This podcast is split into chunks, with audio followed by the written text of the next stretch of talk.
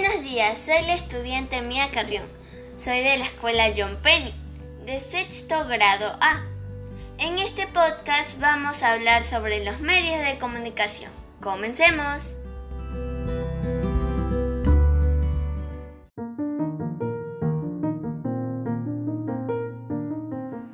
Buenos días, hoy vamos a hablar sobre qué son los medios de comunicación. Para mí, un medio de comunicación es un instrumento o forma de contenido por el cual se realiza el proceso de comunicación.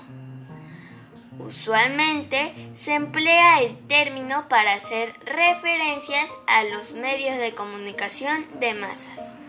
Sin embargo, otros medios de comunicación como el teléfono no son masivos, sino interpersonales. Continuemos.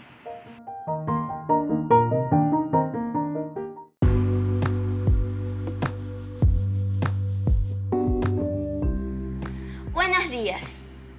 Continuando con el tema de los medios de comunicación, hoy vamos a hablar sobre cómo ha ido evolucionando los mismos. Para hablar más de este tema, hemos invitado a Rita Coronel, que nos dirá cómo han evolucionado los medios de comunicación. Bienvenida, Rita. Gracias, Mía, por la invitación. Desde tiempos remotos el hombre se ha enfrentado con el problema de vencer las distancias y para resolverlo empezó a utilizar sus propios medios de comunicación. A lo largo de la historia de la humanidad el hombre ha creado diversos medios de comunicación, los cuales son muy variados y útiles. Con los avances tecnológicos se han logrado contar con sistemas de comunicación más eficaces, de mayor alcance, más potentes y prácticos. Los principales medios de comunicación a lo largo de la historia han sido el periódico, los libros, el telégrafo, el teléfono, la radio, la televisión y actualmente el Internet.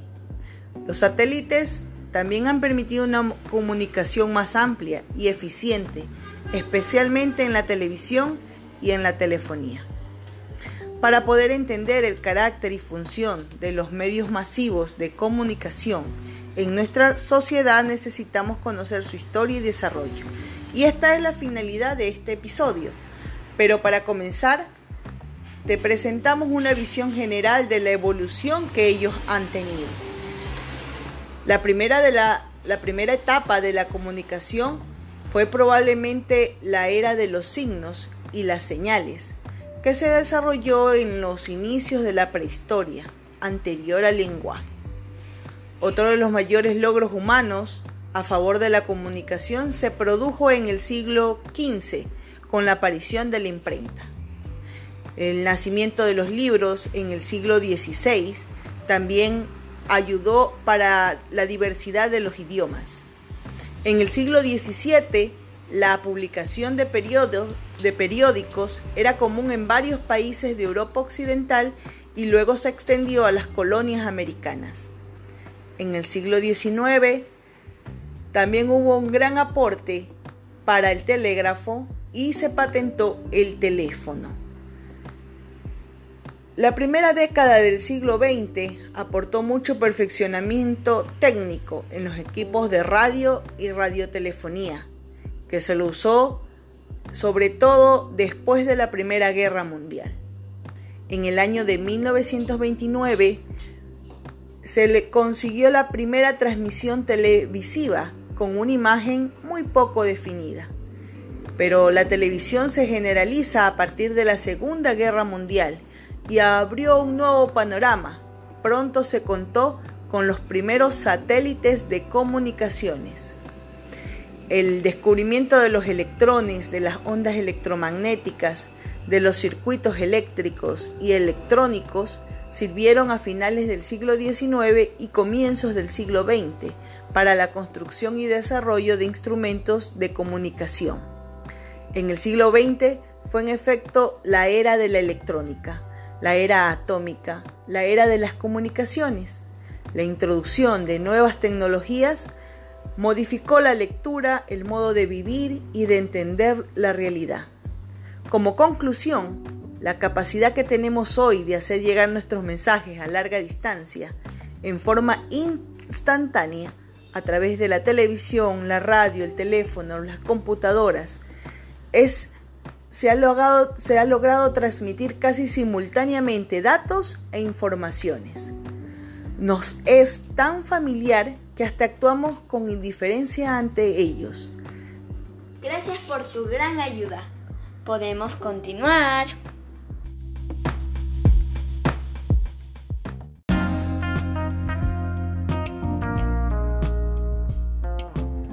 Buenos días, continuando con el tema de la importancia de los medios de comunicación, vamos a hablar de los ejemplos que tenemos.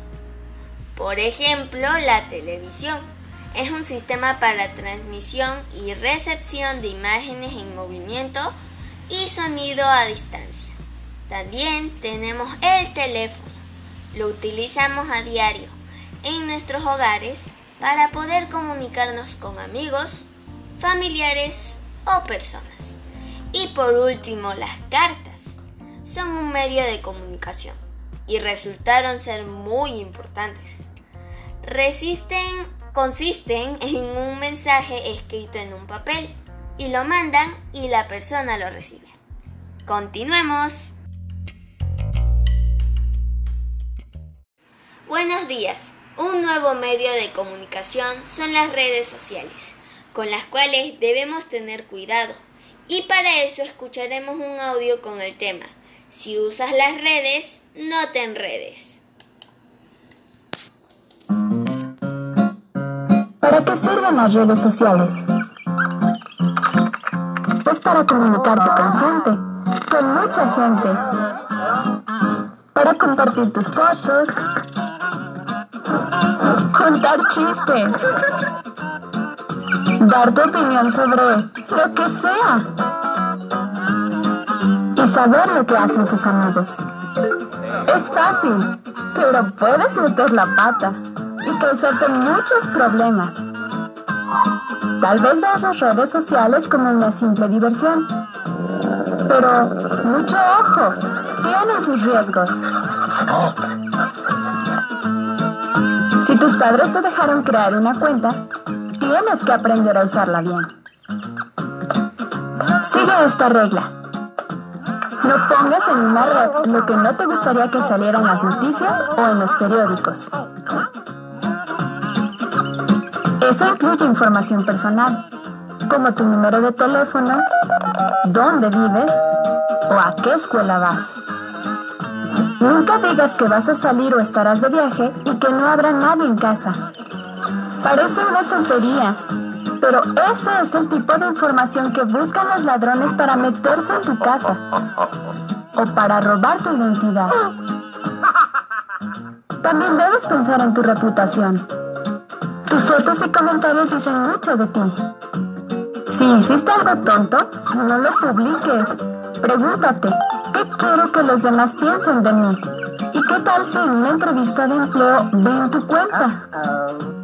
La Biblia dice en Proverbios 22.1 que una buena reputación es mejor que la plata y el oro. No pienses que la tecla de borrar lo arregla todo. Lo que pones en las redes sociales es prácticamente imborrable. Pero bueno, digamos que ya sabes lo que no hay que poner en internet. Ahora piensa en tus contactos. ¿Quiénes son tus amigos en la red? Algunos tienen en su cuenta cientos de amigos, hasta miles. Y quizá tú pienses que mientras más amigos tengas, mejor. Pero no, eso es una fantasía. Pon los pies en la tierra. Verás, cuando te conectas con tus amigos, sin querer también te conectas con sus amigos y con los amigos de sus amigos. Al final acabas viendo lo que sube gente que ni siquiera conoces y tal vez no tengan las creencias y los valores que tú sí tienes. A lo mejor usan palabrotas o ponen cosas que tú sabes que son malas. Esa no es la clase de amigos que a ti te gustaría tener, ¿verdad? Ni siquiera en internet. Y todavía hay otro peligro. En Salmo 26.4, la Biblia dice que hay personas que esconden lo que son se hacen pasar por alguien que no son en realidad y quizá parezcan súper simpáticos. Pero cuidado. Por eso, a la hora de escoger a tus amigos, tienes que ser exigente. Para ir a lo seguro, acepta en tu cuenta solo a quienes ya conozcas en persona. Ah, y otra cosa, controla el tiempo que pasas en línea. Mirar lo que ponen los demás puede ser adictivo. Ponte límites. No dejes que tu vida online te desconecte del mundo real. El asunto es que hacer las redes sociales puede ser divertido y seguro, siempre y cuando sepas evitar los peligros. Así que recuerda, si usas las redes, no te enredes.